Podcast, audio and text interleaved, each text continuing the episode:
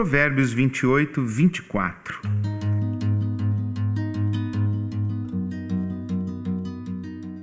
Quem rouba de seu pai e de sua mãe e diz que mal há nisso, não é melhor que o assassino. Esse provérbio reflete uma lógica presente também na conhecida parábola do filho pródigo, a história que Jesus contou sobre o homem que tinha dois filhos. Os pais têm muito prazer em doar, presentear e compartilhar os seus bens com os filhos. Os pais costumam dizer o que o homem da história disse ao filho mais velho: Meu filho, tudo que eu tenho é seu.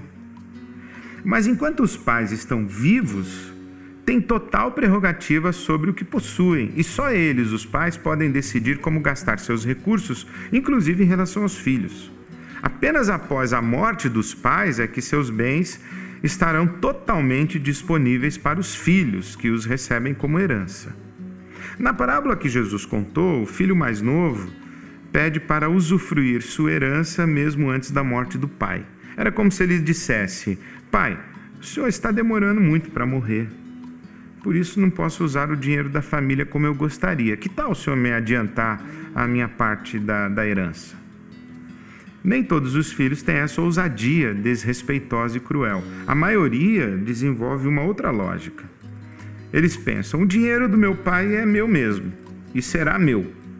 Então, não tem nada de errado eu começar a desfrutar dele a partir de agora. Ele nem precisa saber que eu já comecei a usar o que é meu.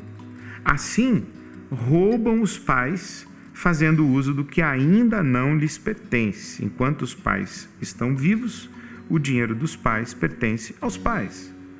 Por essa razão, quem rouba dos pais não é melhor que um assassino. Trata os pais como se já estivessem mortos na prática, mata os pais. Esse é mais um provérbio sobre viver, porque viver é mais que sobreviver.